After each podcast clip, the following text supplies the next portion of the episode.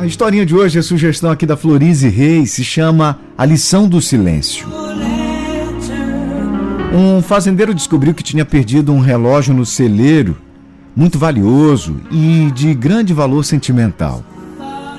Após uma procura extensa em vão, ele recorreu à ajuda de um grupo de crianças e prometeu uma valiosa recompensa para quem encontrasse o seu relógio.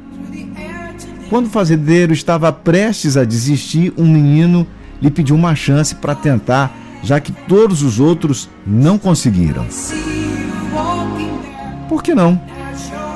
Seria uma tentativa a mais. Então o fazendeiro autorizou o menino a entrar no celeiro. Depois de um tempo, o menino saiu com o relógio na mão. Todos ficaram espantados. Então o fazendeiro perguntou: Como você conseguiu encontrar? E o menino respondeu: Eu não fiz nada a não ser ficar sentado no chão. No silêncio, eu escutei o tic-tac do relógio e apenas olhei para a direção certa.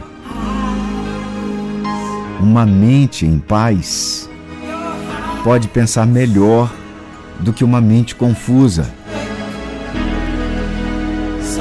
Dê alguns minutos de silêncio à sua mente todos os dias, pois assim você ouvirá a voz de Deus que vai te conduzir na direção certa e te ajudará a definir a sua vida.